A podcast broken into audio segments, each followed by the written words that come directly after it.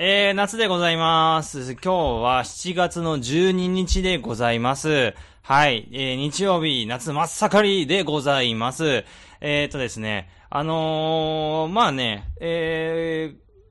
夏の思い出でもね、ちょっと話そうかな、なんてことをね、えー、ちょっとやっと話してましてね。うん。ほら、あのー、僕たち、ね、夏といえば、まあ、てか、まあ、まだ26と27ですからね。まあ、夏の思い出なんてもうゴロゴロあるわけですよ。もう青春の甘酸っぱい思い出だったりとか、もう、なんだろう、もう飲みまくった思い出だったりとか、もう、すごい人には言えないあんなことこんなことが、まあ、盛りだくさんなわけでございます。はい。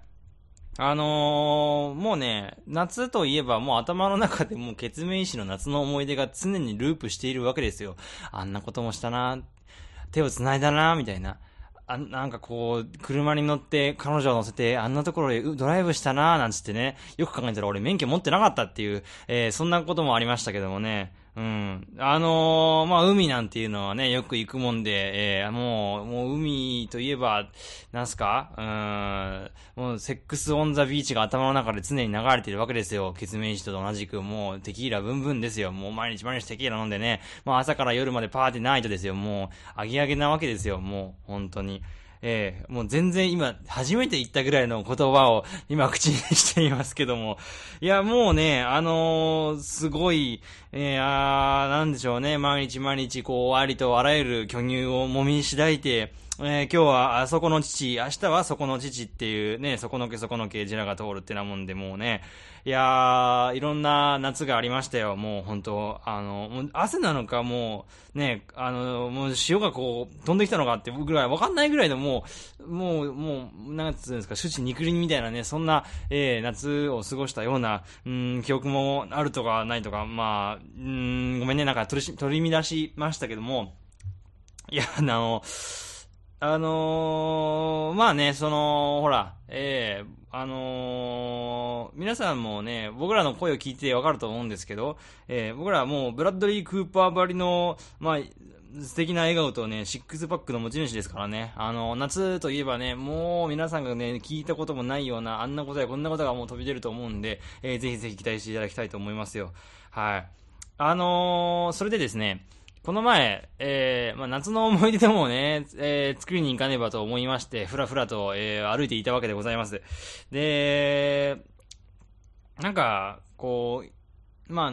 あ、あの、友達と連れてかれて、こう、新宿のゴールデン街なんていう場所にね、行ってみまして、ゴールデン街って皆さんご存知ですかね？あの、新宿の2丁目の方にあるのかな ?3 丁目？なんか、うーん、こう、うん、なんかね、一軒家っちゃ一軒家なんだけど、なんかもうやたら狭いカウンターしかないバーのようなのが、なんかわらわらとこう集まっている飲み屋街があるわけでございますよ。はい。で、まあ飲み屋街は飲み屋街なんだけど、もう明らかになんだろう、こうテーマが決まっているというか、まあロックが好きな人はロックが流れてるお店に行けばいいし、ただトークが好きな人はトークの流れ、トークができるお店に行けばいいし、っていうなんかこう常連さんが集まって常連さん同士でなんか作られているような不思議な不思議な、えー、酒場街があるんですよ。で、それは新宿のゴールデン街なんていうね、よく言うんですけども、はい。あの、まあ、一応ゴールデン街って看板なんかもあるんですけどね、あの、別ぜひね、新宿行った際にはね、あの、夜になったらぜひゴールデン街に行ってみるといいと思いますよ。朝までね、毎日飲めますから、なかなか面白い場所なんですよ。で、あのー、そこに行きまして、まあ、ちょっと飲もうかみたいな話になって、えー、で、僕昔ゴールデン街行ったことがあるんですよ、実は。で、その時は、なんか、あのー、何軒かこう、はしごして飲み歩いてたんですけど、えー、あのー、常連さんがめちゃくちゃ多い場所なんで、勝手に椅子とか座るとすんげえ睨まれるんですよ。だからもう本当怖い場所だなって。ゴールデン街で、なんか飲みに来ただけなのに、一元さんが来て、て、まあ、店主はね、全然ウェルカムな感じで歓迎してくれるんだけど、なんかもう、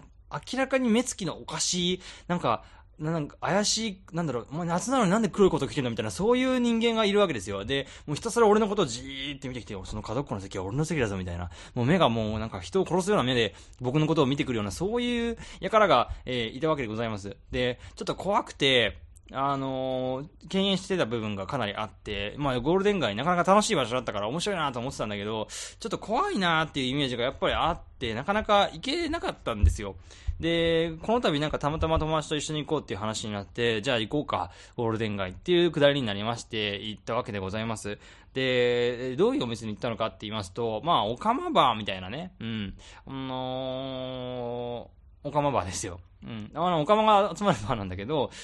バーなんだけど、まあ、バーカウンターもあるんだけど、なんだろうな、うん、ディスコみたいな、いわゆる、70年代、80年代の音楽がかかって、なんか自由に踊れますみたいな、えー、そういう場所だったんですよ。あのー、一応断っておきますけど、私、のんけでございますよ。のんけって意味合ってるよね。あの、ちょっとわかんないんだけど、たまに、たまにこういう言葉、なんか使い方間違えてるような気がして、すごい恥ずかしい思いをするちょっと怖くて言えない時あるんだけど、のんけってそっちに毛がないっていう意味で合ってる？大丈夫？僕、あの、女性だからね、割とストレートな方だからね。うん。あのー、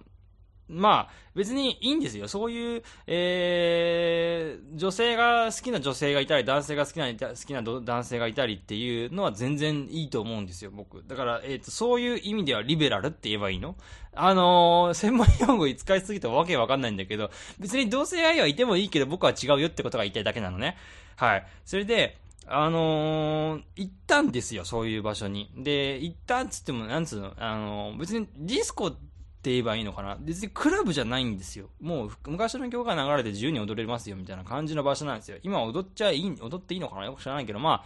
なんか、あの、フロア的な場所があるんっていうか、言えばいいのかな。えー、こう、お店があって、えー、机と椅子が並んでるんだけど、真ん中だけポカーンと空間が空いていて、そこに立って、えー、手を振ったりする人がいる。こういう言い方で合ってるかな。なんか、踊っちゃいけないんだよね。なんか、風営法かなんかで。よく知らないんだけど、僕もあんまりその辺詳しくはないんで、ちょっとぼかした言い方をした方がいいのかもしれないんですけど、あのー、まあ、そんな感じの、えー、場所がありまして、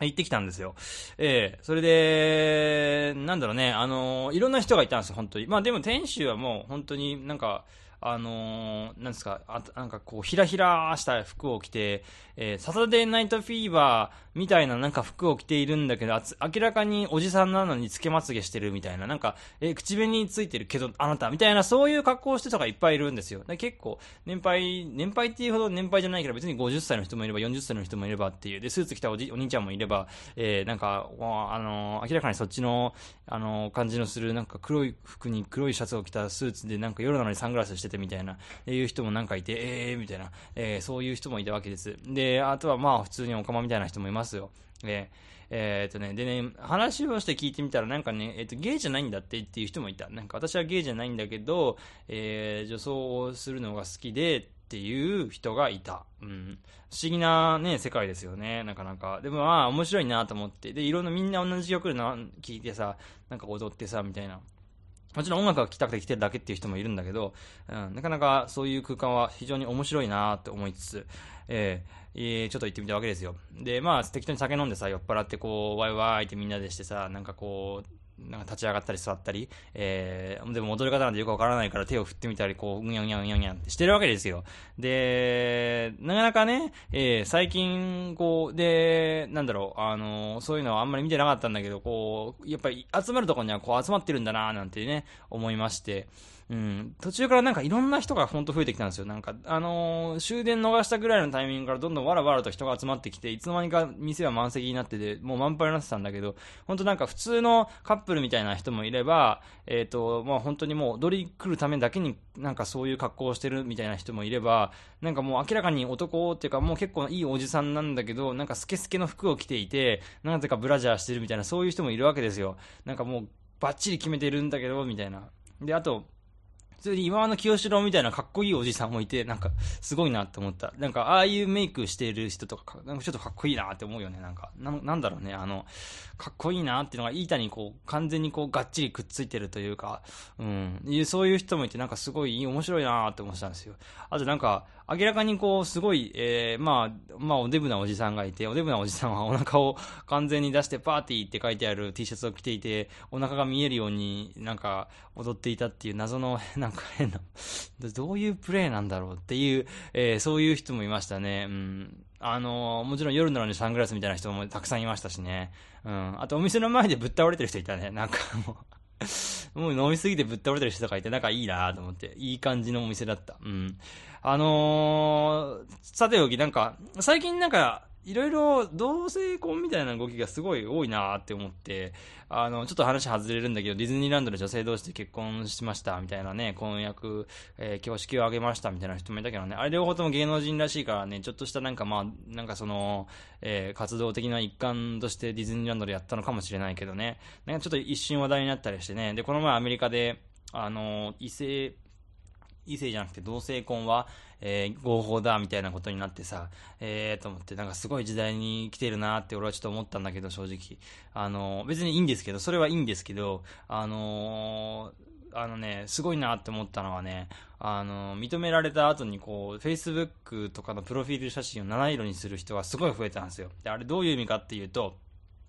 虹色っていうのは、えー、全てにおいて自由を意味する色なんだっていうことらしいんですよ。あのー、まあ、オリンピックなんかのね、五輪なんていうのは5色あるけど、あれはその、いわゆるアフリカは黒でとかね、ヒスパニックのあたりは、あたりは赤でっていう肌の色と一緒にこう、なんつうんですか、あの、大陸を表すなんてよく言われてますけどね、あの、虹色っていうのはそういうことなんですよ。要するに、色も何の関係なく全ての色が自由に平等にっていう意味が込められてるらしいんですね。だから、えー、同性婚が認められた時に、なんか一つの自由を勝ち取ったぞっていう意味、ああいう込めて、Facebook のあの、プロフィール写真を虹色にする人が増えたということらしいんですよ。で、へえと思ったんだけど、なんか割とどんどん増えてるんだけど、僕もなんかね、知り合いにちょっとね、そういう人いるんですよ。まあゲイっていうかね。で、そういう人は真っ先にね、まず、あの、虹色のプロフィール写真にしてましたよ。で、あと、よく分かってないけどね、虹色にしてるね、人もいた。なんか男性なり女性なりで。面白いなと思って。あんまりちょっと意味分からずにね、さっきもリベラルとかさ、なんかのんけとか言ってたけどさ、意味も分からずにさ、あの、よく知らない言葉とか使ったりとかさ、意味分からないのにこ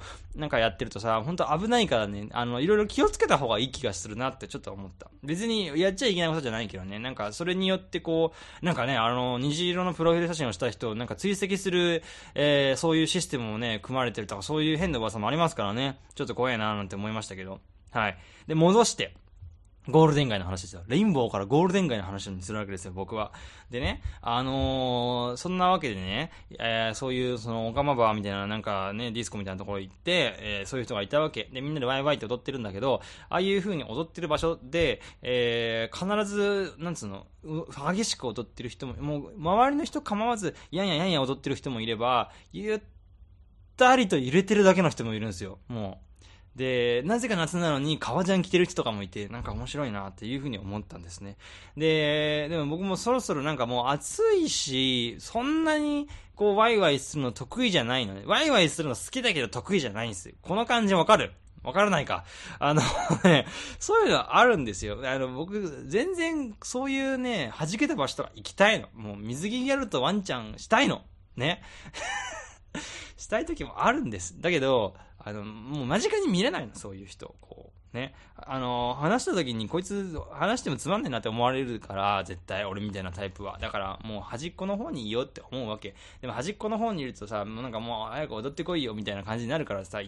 なんか、じゃあとりあえず行きますって行くんだけどさ、もう僕みたいなさ、ダサい格好してるやつは周りに誰もいないわけ。もうみんな私服とか着てるわけよ。で、スーツ着てる人もさ、なんかさ、こう、カフスとかさ、ネクタイとかバッチリ決めてる人がさ、こう、キレッキレのダンスを披露してるわけ。で、俺とかはもうさ、ダブダブのワイシャツにさ、なんかもう、なんか肩箱臭いスーツを着てさ、もうなんか汚いメガネでさ、こう、あーっつってさ、揺れてるだけなの。もうなんか、その、海に漂うワカメみたいな踊りをしてるわけよ、俺は。お前それ何なのみたいな。盆踊りなのそれともなんか、ワカメの、ま、モノマネなの？みたいな。そういう感じになってるわけ。で、なんかもう、気づけばさ、周りの人はもうお前邪魔だよ、みたいな感じでさ、あいつ何出せみたいな、そういう感じになるわけよ。だからもう本当に嫌だったんだけど、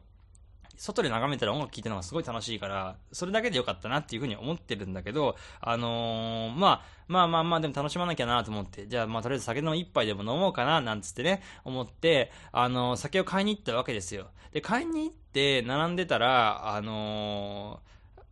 ー、あの、まあ、注文聞かれるわけ。何すんのって言われて。えっ、ー、と、じゃあ、これとこれとこれみたいな風に、注文を、えー、その、まあ、マスターというかね、ちょっとその、オカマっぽい格好をしてる人に聞いたわけ。で、そしたらさ、あの、注文してる間にさ、なんか、股間にものすごい違和感を感じたわけ。ていうか痛いの。にゅってなんか、何かが俺の股間をなんかなんだこれみたいな思ったら、俺の股間を誰かに後ろから掴まれてたの。グイって思いっきり。で、ギャーってなるんだよ、俺は。でも、なんか注文してる最中だから、ギャーっていう声も出せないわけ。で、てかなんかもうさ、あの、お店の中ガンガン音楽が、でかい音楽流れてるから、もう、そういう悲鳴とか上げようが意味ないわけよ。で、うわーってなって、えーって思って、で、握り返されてから逆に握り返してって、いや違うんだけど、握り返されたからそれを取ろうと思って、こう手をこう引っぺ剥がそうと思ったんだけど、なかなかあーってなっちゃって、痛い痛いってな思ったんだよ。したら、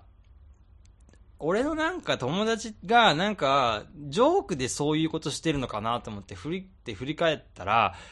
全然知らない黒いピチピチの T シャツ着たややソフトモヒカン気味のおじさんが俺の股間のゴールデンなボールを掴んでいたっていう 恐ろしいことになってて、うわーってなって、でもなんか、ああ、でもこういう場所だから来た俺が悪いのか、みたいな、なんか、ああ、そうだと思って、ここは俺みたいなものが来る場所じゃなかったのかっていう、そういう洗礼を味わったっていうね。うん。これが本当のゴールデン街っていうわけで、ええ。えー えーと、参りましょうか。神田川ドランカーズ。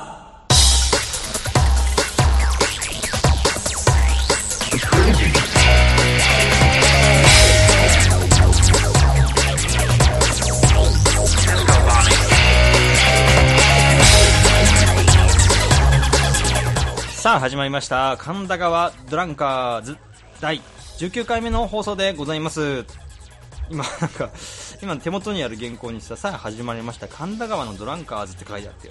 それ違うな。ちょっと今一瞬戸惑っちゃった。ごめんなさい、えー、神田川ドランカーズ第19回目の放送でございます。はい。えー、お相手はこちらの、えー、こちらって言っても、あのー、まあ、京都のヤードね、京都のヤード、えー、っと、なんだっけ、おはようからお休みまでのヤードね、うん、ライオンカッツってね、はい。トゥルーマンショー俺見たことないからさ、あの、おはようからお休みまでって言われたらさ、あのー、もう完全にライオンなんだけどね。まあいいんだけど別に。で、えー、っと、ノンケのジェラです。スッと、スッと落とし込みました。はい。えー、皆様よろしくお願いいたします。はい。神田川ドランカーズはモテない、うたつの上がらない、出世しない、そんな会社員が送るエロと義理と人情に溢れた下町ラジオ番組でございます。はい。えーと、聞いても何にも得にもならないけれど、やめられない、止まらない、そんなトークと面白企画が雨あられでございます。皆様どうぞお楽しみください。はい、そんな感じでね、えー、19回目をお送りしていきたいと思います。えー、まあ、早速ね、夏の思い出っていうのがね、今年の夏の思い出になりかねないという勢いで、もう夏が始まったばっかりなのに、もう早速金玉ギュッと握られて、もうすごい思い出ができてしまいました。そんなジェラがおります。えー、そして、えー、改めまして、京都の方にも宿がいますので、えー、今日は京都の宿の、えー、トークから聞いていただきたいと思います。というわけで、京都の宿さんどうも、京都の宿です。皆さん、お久しぶりでございます。約半月ぶりの、えー、更新ということでございまして、一応この神田川ドランカーズもね、あのー、まあ、この月2回の更新を無事続けていけているところではございますけども、いやー、しかし皆さん、夏ですね。ええ7月もね、もう半ばですよ。まあ、夏のことをね、暑いから嫌だとか、まあ、蚊がいるから嫌いだとかね、えー、海に一緒に行く友達がいないから夏のことは好きになれないんだよ、みたいなことを言って、まあ、いろんな理由でね、あのー、皆さん夏のことをちょっとこう嫌いになってるんじゃないかなっていうふうに、まあ、思う節が、こう、泣きにしもあらずでして、えー、まあ、ね、あの、暑いとか蚊がいるっていうのも本当よくわかるんですけども、まあ、海に一緒に行く友達がいないことをね、夏のせいにしてる人に関してはちょっといよいよ行かれてるなと思わざるを得ないところがあるんで、そこはちょっと反省をね、あの、していただきたいなっていうふうにも思ってはおります。まあ確かに今なんかね、あの南の海上で、あの台風が一気に3つもね、あのできてしまったりしておりまして、まあそ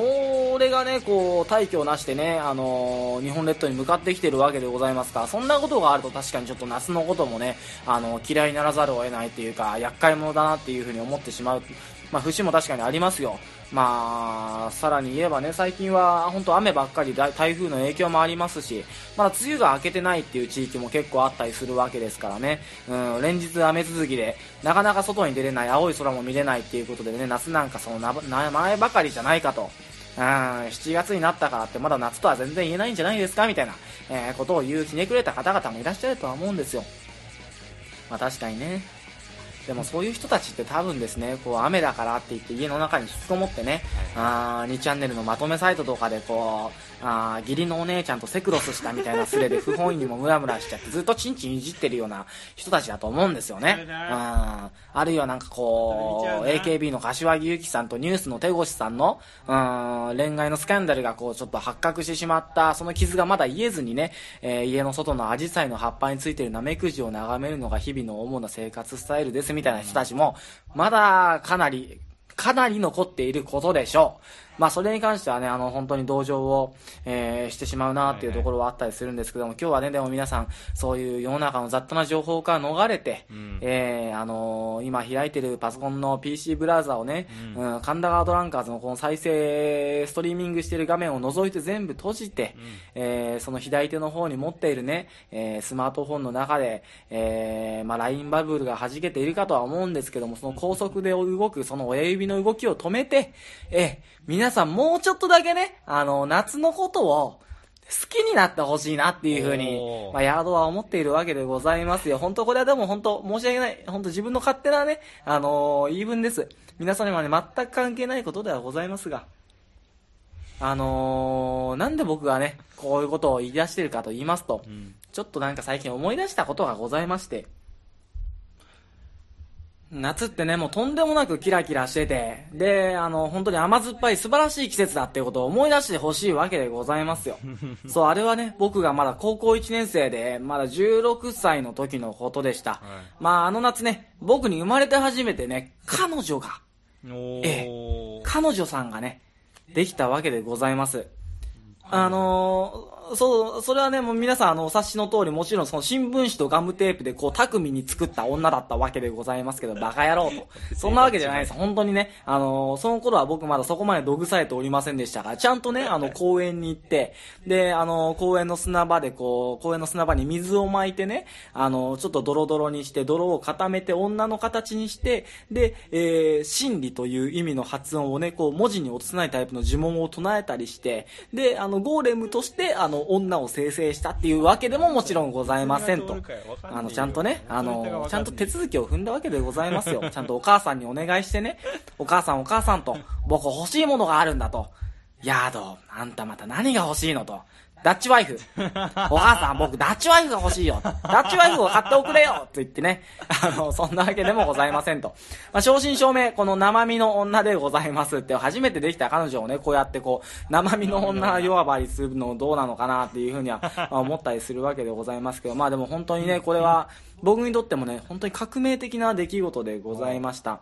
まあ、なんたってね、あのー、私の方から告白したわけでもなく、うん、相手の女の子からね、あの、告白を、まあ、されたんですよ。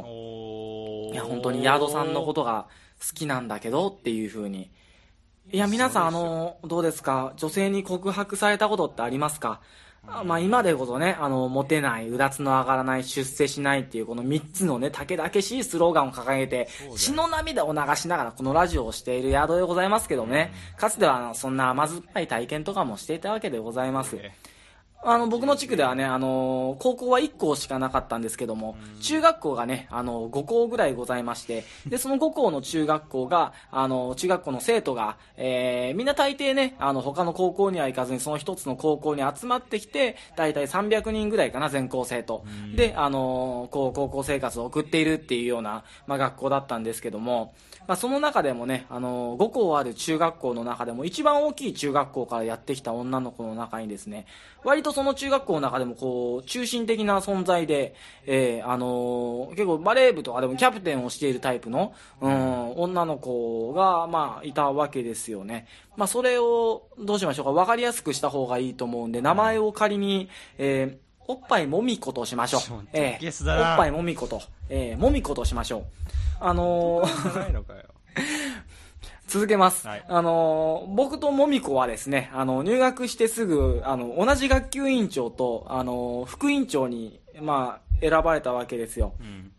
あの、僕が学級委員長で、あの、もみこがね、うん、あの、副委員長だったんですけども、はいはい、まあ、結構ね、その、学校のイベントとかあったんで、割とすぐ仲良く話す程度の友達には、えーなったりしまして、まあ、入学してすぐなんかこう、遠足とかね、あの、清掃活動みたいな、こう、イベントが結構多い学校だったんで、まあ、必然的にそういう学級委員的な仕事も多かったわけでございます。まあ、ちなみにね、あの、この頃は、あの、僕、クラス全員から委員長っていうあだ名で呼ばれておりまして、あの、もみこからも委員長ってずーっと呼ばれてたんですけども、まあ、そんでね、あのーまあ、定番ではあるんですけども、入学して、あの、数ヶ月経った、本当今の時期ですよね、7月の頭ぐらいに文化祭がね、あの、開かれたわけですよ。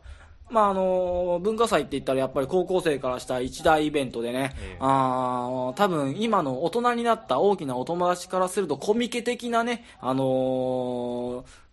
いえ、その意義のあると言いますか、あの、規模感のある高校生からしたらね、イベントなわけでございますが、なんだかんだね、あの、やっぱりその学級委員でございますから、えーずっと僕も準備に勤しんでたわけでございます。うん。で、まあそういう準備をしてるとね、やっぱその文化祭実行委員会だからっていうのを大義名分にこう、僕とそのもみこだけね、部活を休んだりして、はいはい。あの、みんなが外でね、こう掛け声をかけながらこう、部活で走ったりしているのを遠くにね、聞きながら誰もいない教室で、僕とね、そのもみこだけがこう残って、あの、作業したりして、で、やっぱりこう、夜も遅くなったりして、で、あの、結構ね、その、二人きりの時間っていうのがどんどんどんどん濃密になっていったわけでございますよ。あの、もみこはね、先ほども言いましたけども、こう、もともとの中学校の中でも結構中心的なメンバーでして、えー頭もいいですし、顔もそこそこ可愛いっていうことでね、あの、僕全くその頃女に免疫がありませんでしたから、もうその時点でかなり好きに、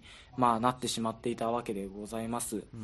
そんでね、あのーそんなこんなでくだらないこの文化祭っていうイベントが終わりまして、まあくだらなかったですね。えー、チョコバナナの屋台をやったんですけどもね、あの、楽しいっていう感情が一つも湧いてこないっていう、なんだろう、この、もうちょっとキラキラしたものだと思ってたぞ。少女漫画の中では文化祭って言ったらもっとキラキラしてたっていう風に思ってね、あの、なんだかなって思いながらこうやっていたわけでございますけど、僕にもその少女漫画的な展開っていうのがちゃんと残っていたわけでございますよ。文化祭が終わってね、はい後片付けをしている最中に僕はもみこに言われたわけです。うん。ヤド君のこと好きなんだけどって。まあそれでね、こう、めでたく付き合うことになったわけでは、あ、ちょっと待ってください、石を投げないでくださいと。話には続きがあるんですと。投げるよ、これ。あのーお前何自慢話してんだ、このインターネットのラジオで見え張っても 何もいいことねえぞっていう風に言ってる方々、あの、おっしゃる通りでございます。僕も今何の話をしているのかっていうのがちょっとわかんなくなってきているところではございますけども、まあまあ、あのーちょっと我慢して、ぐっと我慢して、ぐっとこらえてね、あのーちょっと、あの聞いてほしいなというふうに、もう本当に我慢できなくなったら、なんだろうな、ちょっと、アベンジャーズでもちょっと見に行っていただけたらいいのかなというふうには思うんですけども、はい。まあ、そうして付き合うことになった僕ともみこでございますけども、はい大体ね、これあの、3ヶ月ぐらいかな。で、振られちゃったわけですよ。ええ、あの、理由聞いたらね、あの、なんかこう、他に好きな人ができちゃったっていうふうにこう言われまして、ダメだろ。ああ、そうなんだってなってね、いや、僕もめちゃくちゃ情けないんですけど、その場で大号泣しちゃいましてね。あの、それ言われたのバス停だったんですけど、バスをね、こう待ってる時に言われたんですけど、バスが来た時、えーバスがね、あの、到着してもずーっと僕が泣き止まないで、ずーっと号泣しておりましてそしたらね、あの、なかなかこう、バスに乗り込まない僕に向かって車掌さんが、こう、早く乗ってくださいっていう、むっちゃ冷たい声でアナウンスを、あのされたっていうのを、本当に昨日のことのように、あの、思い出されますよ。いやー、でもね、ジェラさん、どうすればよかったんですかね、僕は。結局ね、あの、キスの一つもせずに別れてしまったわけなんですけどもう、んあの、結局その僕の純潔が怪我されることはね、その時はなかったわけではございますが、んまあ、この時は僕本当全くね、全くもってその、何一つセクセクシャルなこうアクションを彼女に対して起こせなかったんですよ、付き合ってる3ヶ月の間にす。ごいね、それも。でも。ね、あの、一回だけその、キスうん。をするチャンスっていうのが、あの、ありまして、はいまあ、それがね、あの、そのもみことまだ、おっぱいもみことね、あの、まだ付き合ってた時、あの、花火大会に、えー行ったんですけども、って言っても本当に地元のちっちゃいお祭りなんですけどね。ントあ、るね。の、海辺、海辺の街でして、うん。あの、もみことね、こう、人混みから離れた砂浜を歩きながら、こう、初めてこう、手をね、繋いだんです。付き合って多分1ヶ月半ぐらい経った頃のことかな、8月の半ばだったと思うんで、うん。で、あの夜空を見上げると綺麗にね、その花火が上がって、えー、その火花がね、こう夜の闇に消えるのと時を同じくして、こう二人の間にも沈黙が降りるわけでございますよ。でもそれはもう本当にねもうキスをするしかないっていう種類の沈黙でございましてもうもみことかもちょっと目キラキラしててね、うん、少し上目遣いでこっちを見てきたりするわけでございますよ、うん、もうその時の僕の心臓の飛び跳ね具合って言ったら半端じゃなかったですよね、うん、えー、完全にマリリン・マンソンが心臓の上で野外フェスしてましたもん。もうこの日はもうその最近人気のゲスの極み乙女とか、世界の終わりとかじゃ説明がつきませんよ。完全に完全にデスメイクしたマリリン・マンソンのシャフトが聞こえてましたもん。僕の心臓バクバクですよ。で、その時です。その瞬間。はいはいはい、僕が何を口走ったかというと、うん、あのー、トイレとか大丈夫？っていうね。はい。なぜか僕はその、キスをするしかないそのタイミングで、相手の尿意を気遣って、キスするチャンスを逃してしまったわけですよ。いやー、なんか今思うとね、ここが全ての分かれ道だったんじゃないかなっていうふうに思うんですよね。あのここでね、ほんと素直にその子に唇をもみこに、のっぱいもみこに唇を近づけることができれば、なんか僕は今もしかしたらこういうラジオはやってなかったんじゃないかなとか思ったりしまして、まあ、それがいいとか悪いとかじゃないんですけども、まあ、違ったんじゃないかなっていうような話でして、まあ、人生は選択の連続でですね、えー、まあ、トレインスポッティングの冒頭でも選べ、選べ、自分の人生を選べっていうことをね、あの、ユアン・マクレーガーのかっこいい走りの中にこう、なんですか、ナレーションが流れておりますけども、うん。いや、僕はそのね、キスをするかしないかの選択肢の時に、相手にキスをするんじゃなくて、相手のね、尿意なり、その、便意なり、どっちかわかんないですけどね、あの、気遣うことによって、そのチャンスを不意にしてしまったというわけでございますよ。もしそこでキスをしてたら、ちょっと人生が変わってたかもしれないなと。まあ、そんなことをね、思い出させてくれる、この夏っていう季節。僕は本当にクソみたいだなと。クソみたいな、ね、クソみたいな季節だなっていうふうに僕は思うわけでございますよ。まあ、あそこでね、こう、スッとキスできれば、こうやってね、ラジオでダッチワイフ、ダッチワイフ叫ぶわけ、もう多分なかったでございましょうし、えー、初めての初恋の人をね、初めて付き合った相手をね、こう、おっぱいもみことか言うわけもなかったと思うわけでございますよ。まあ、それを思うとね、あのー、確実に僕はあの瞬間何かを失ったなというふうに思いますし、ね、あのままスッとキスしてね、スーッと育っていけば、もしかしたらこう、ジャニーズとかに入って、松潤のごとき、こう、大ブレイクを果たしていたかもしれないなというふうに思うとね、あのー、夏って本当に、厳しい季節だなと、好きになれるわけもないよというふうに思うわけでございますよ。あれと、ヤードさん、あなた夏のいいところを今プレゼンしてたんじゃないですかと。うん、そうでしたっけ？いやそうそうなんでしたっけ？まあ夏とかね、いいじゃないですか。かき氷とかうまいし。え、そんな程度です。夏に対しては。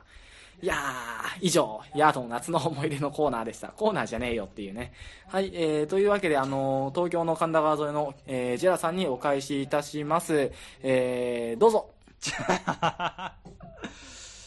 いやいやいやいやいやいや、返されてしまいましてもね。うん、あのー、いやでも僕も夏ぶっちゃけ、ぶっちゃけ言いますよ。あのー、大嫌いです。はい。もう暑いし、もう痒いしさ、もうね、えー、そういう感じだから僕もね、嫌いなんです、夏。うん。あの、ラジオの前の皆さんはね、ブラッドリー・クーパーがここに二人いて、えー、そのブラッドリー・クーパーたちのトークを、えー、聞いているつもりになってるかもしれませんけどね。あの、そんな、え筋肉ムキムキのイケメンでナイスガイな僕らたちがもね、やっぱり夏はね、嫌いなんですよ、もう本当に。ね、なんすかおっぱいもみこって、お前。結局おっぱい揉んでねえじゃんっていう話で、お前。おっぱい揉んだ話を聞けるのかと思って、もう、いつ揉むんだろ、いつ揉むんだろって俺もすっげえ楽しみにしてたのに、おっぱい揉まねえのかよっていう。しかもチョコバナナの屋台で、何かチョコバナナって言われると、なんかこうね、チョコバナナとおっぱいとくればなんかこうね、で、しかもこう文化祭でしょ？院長権限でこの俺のチョコバナナが、みたいなそういう話になるのかと思いきや、結局お前は振られて泣いていたと。お前さ、まあ夏だからね、うん。しょうがないよね。もう、ほんと、トレインスポッティングよろしく便器の中に頭突っ込んでドボーンと行くしかないよ。そういう時は。うん、だからトイレ大丈夫ってお前言ったんだろお前、本当にさ、いやいやいやいやいやいや、もうそんな季節なんですよ。うん、夏。えー、えー、さて、皆さんは夏、どうですか？夏の思い出募集しております。えー、k-a-n-g-a えー、wa.r.gmail.com もうごめんなさい。夏の思い出カッダラジオのツイッターまで寄せてください。えー、皆さんの投稿お待ちしております。それではコーナー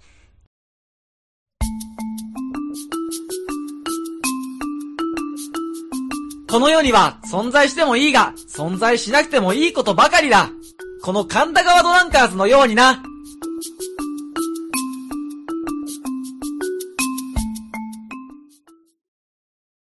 はい、気になることのコーナーでございます。ルールルルルルルというわけで、ジラの部屋でございます。えっと、もう時間ないんでね、あの、サクサクいきますよ。えー、っと、あのね、実はね、さっきね、宿がね、あの時、えーキスしてれば、みたいな話したじゃないですか。で、それで思い出したんだけどね、あの、まさにね、そういう映画があるんですよ、実は。あの、ちょうどたまたまね、僕あの、先週見たばっかりなんだけど、あの時キスしてれば過去を変えられたらっていうね、内容の映画があって、それ、なんていうかっていうと、プロジェクトアルマナックっていうね、映画なんですね。はい。えっ、と、監督がディーン・イズレイ・リートっていう、まあ、新人の監督で、2015年にアメリカで公開された作品なんですよ。でね、あのーこれ、あ、じゃあ、どういう話なのっていうとね、あのー理系の高校生が、あの、タイムマシンの設計図を手に入れちゃうんですよ。それで、まあ、その、高校生って言っても別に、あの、普通にまあ男なんだけど、えー、まあ、仲良し同士でこう、いつもつるんで遊んでたら、なんか、えー、自分の家にタイムマシンの設計図がありまして、そのタイムマシンの設計図を元に組み立てたタイムマシンを使って、あんなことやこんなことをしようっていう話なんですよ。まあ、宝くじで当てたりとかさ、なんかそういうことを最初やってるわけ。で、だんだん、あの好きな女の子をこう誘って、で、そのデートしてみたいなことをやるんだけど、あのその子が、こう、なんか、あの自分のこと好きになっちゃったんですよ、まさに。もう本当向こうから好きになっちゃって、自分が好きだったんだけど、向こうから好きになったってことが明らかに分かって、で、えー、あの、付き合おうよみたいな感じのことが起こる、起ころうとするわけ。それでね、で、まあ、付き合ってって言って付き合ったのは、まあ、あのーまさにそのヤードみたいな感じじゃないですか。でもそこで付き合ってって言われかけたのを、なんか別の質問で交わして、なんかその、まさにさ、そのさっき言って、言ってたなんか尿意を気にするじゃないけどさ、なんかあんなこと書いてあるよ壁にみたいなことで言って、なんかもうそのまま、え、何こいつみたいな感じになって、えー、その、結局もう彼女が自分のことを見向きもしなくなったと、その彼女っていうか好きな人がさ、それで、じゃあその時、あの時に、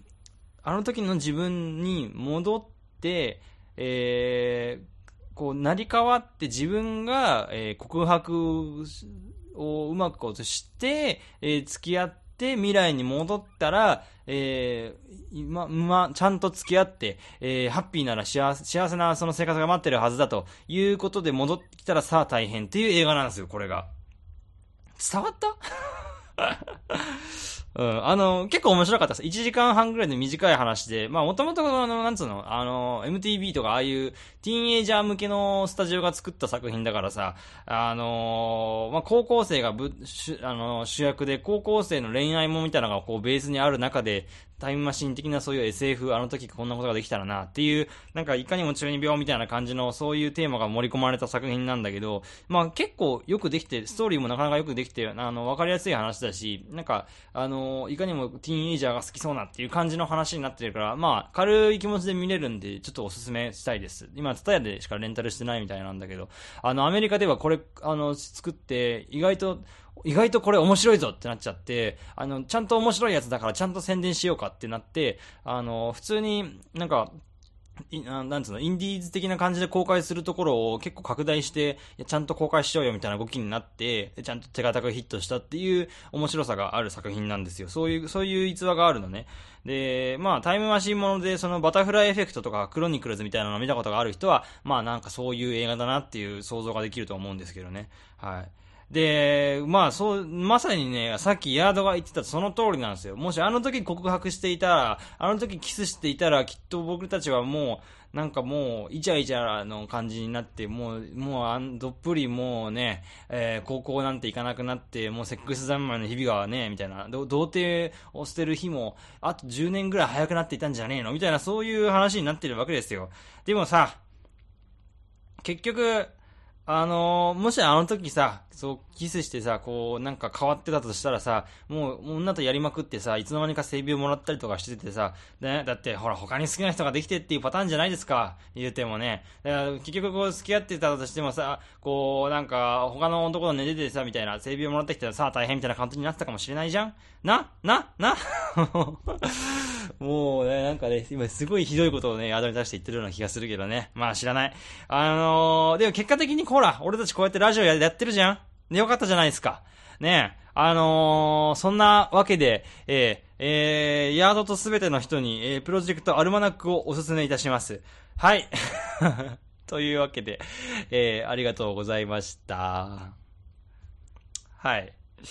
えー、あのーそんな感じでね、えー今日もしもう締めくくっていきたいと思うんですけどね。皆さんいかがでしたか ?19 回目の放送。あのーもうね、もう間もなく20回っていうところに来ていてね、えーもうあと、なんつうの、24回行くと1年だからさ、もう結構いい感じで、えーえーもうトークしてきてるわけですよ。まあね。で、もうすぐ1年になろうっていうリスナーの皆様はさ、そろそろさ、あの、意見なんかあるんじゃない？だからそういうね、番組に関するご意見、ご感想だったりとかさ、あの映画見たら面白いよっていう話だったりとかさ、ああやればもう女をイチコロだぜ、みたいなそういうさ、意見をメールまたはツイッターにてお寄せくださいませ。はい。メールアドレスは、神田川 .r.gmail.com でございます。kandagawa.r.gmail.com でございます。で、ツイッターのアカウントは、ユーザー名、神田ラジオ、kandaradio、または、神田川ドランカーズで検索してみてください。ぜひね、フォローしてください。たまにこう、ちょっと、なるべくつぶやくペースも増やしていくんで、はい。ぜひぜひ応援してください。というわけで、以上、鴨川のほとりより、宿と神田川のほとりより、ジェラがお届けいたしました。次回もお楽しみに。それでは皆さん、バイバーイ。